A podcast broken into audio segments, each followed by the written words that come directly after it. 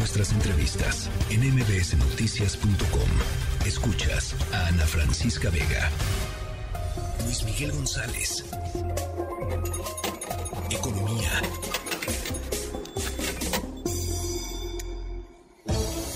Luis Miguel González, me da gusto saludarte.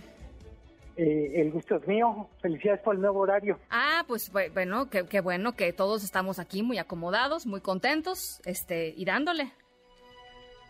¿Qué mata? ¿Qué pasó, Luis Miguel? A ver, remesas y la manera en cómo se envían las remesas a nuestro país, todo un tema. Eh, todavía seguimos hablando con asombro del desempeño de las remesas. Primer trimestre más de 11% respecto al primer trimestre del año pasado. Decimos asombro porque pues lleva prácticamente nueve años consecutivos con incrementos al final del año, pero son casi 34 meses de alzas. Que, no son el logro de ningún gobierno, por el contrario, ¿no? Hay que, no, no, no, totalmente A ver, ni de este, ni de Peña, ni de Calderón, ni de nadie. Y lo hemos comentado, hay que decirlo, en algún sentido las remesas son evidencia de un fracaso que tiene que ver con generación de condiciones para los trabajadores mexicanos en territorio mexicano. Puede ser claramente un caso de éxito cuando vemos el desempeño, la vitalidad nos da una idea indirecta de la importancia de los mexicanos en Estados Unidos. Eh, lo hemos comentado, se dice fácil, pero hay que decirlo más de una vez para que, diferente, para que la idea quede como con indeleble. El tamaño de la economía de los mexicanos en Estados Unidos es mayor que el tamaño de la economía mexicana. Sí. Es, eso nos da una idea de de dónde están eh, las remesas, eh, digamos, por qué son tan dinámicas, por qué son tan fuertes. Estamos hablando de 5.194 millones de dólares en marzo. Entonces, habría que tenernos un poquito a decir, bueno, ¿qué significa esto? Un par de datos que vale la pena. La zona metropolitana de Guadalajara el año pasado recibió más de 1.400 millones de dólares en remesas. ¡Qué barbaridad! 1.400 millones de dólares en remesas. Es Tijuana 753 millones, Morelia 597 millones de dólares. A ver, eh, eh, hay que decir, eh, eso que visto de esta manera, como lo, como lo estás poniendo tú en, términos de lo que aportan a, las ciudades y a las familias, pues es básicamente el sostén de, de, pues de, millones de personas en el país, Luis Miguel. O sea, sin esas remesas, pues, no sé qué pasaría. Este. A ver, simplemente no estaríamos hablando del superpeso, no estaríamos hablando de que el dinero alcanza. Eh, vamos poniendo números redondos 12 millones de personas reciben dinero de remesas. Tremendo. Y es toda la diferencia entre flotar y, hundirse. Sí.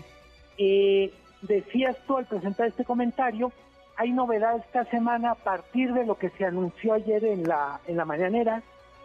Eh, lo que lo que antes era Telecom, las oficinas de telégrafos, el bienestar y anuncian un montón de medidas dentro de un plan para que estas oficinas se vuelvan, vamos a decir, para que se pongan de manera más clara en el mapa de remesas, de captación y dispersión de remesas. ¿Por qué es importante esto? Eh, uno pensaría, sobre todo siendo urbanita, como es Ana Francisca, como es Luis Miguel González, que remesas tiene que ver con bancos. La verdad es que la mayoría de las operaciones de remesas tienen que ver no necesariamente con el sistema bancario, sino llegan por muchos otros mecanismos, tiendas, etcétera, y directamente se dispersan. Sí. Eh, ¿qué, es es relevante del anuncio que hacen ayer, eh, me parece que hay que poner atención dos cosas.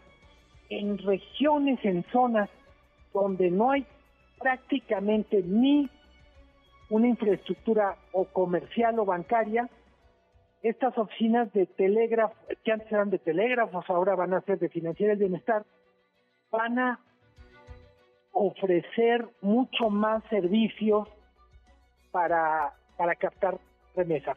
Estamos hablando, el año pasado captan dos mil millones, la meta es llegar a cuatro mil. ¿Por qué quiero enfatizar esto, Ana Francisca? Probablemente estemos ante el primer intento serio del gobierno para ofrecer servicios ahí. Digamos, no estamos hablando de los bancos del bienestar, las sucursales, que primero nunca se construyeron, tampoco estuvo muy claro para dónde iban. En el, en el caso financiero bienestar, si me apuras, y perdón la metáfora, es como si hubieran pasado la plana en limpio y hubieran corregido algunas cosas. Tiene mucho más lógica eh, financiar bienestar, lo que en las oficinas de telégrafos, entre otras cosas, porque tienen prácticamente 80, 90 años ya trabajando las oficinas de telégrafos para recibir eh, sí, sí, sí, toda clase de cosas. Eran los famosos giros telegráficos. Claro, claro, claro, claro. Eh, bueno. la, el trabajo va a ser enorme. De alguna manera va a significar una competencia para la banca porque pues, las condiciones en las que van a llegar las remesas ahí son un poquito mejores, no por el lado de comisiones, ya prácticamente nadie, nadie cobra comisiones, sino por el tipo de cambio.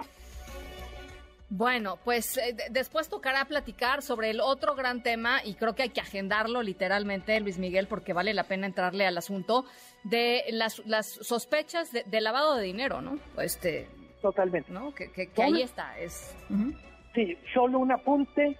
Los estados de los que se envían remesas a México, el primero es California, el segundo es Texas, tiene toda la lógica del mundo.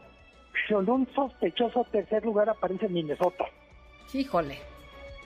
Eh, bueno. Y eh, creo que vale mucho la pena de cómo explicar lo que no podemos explicar fácil en el tema de remesas. Y por supuesto, hay que decir, el crimen organizado se ha vuelto muy sofisticado en temas financieros. Más que afirmar o negar, habría que hacer las preguntas a ver qué salen de esas preguntas. Así es, así es. Bueno, pero agendémoslo, ¿no? Porque creo que sí vale la pena. Hay elementos, digamos, que analizar ahí. Encantado, con muchísimo gusto lo agendamos. Un abrazo, querido Luis Miguel. Ana Francisca Vega, NMBS Noticias.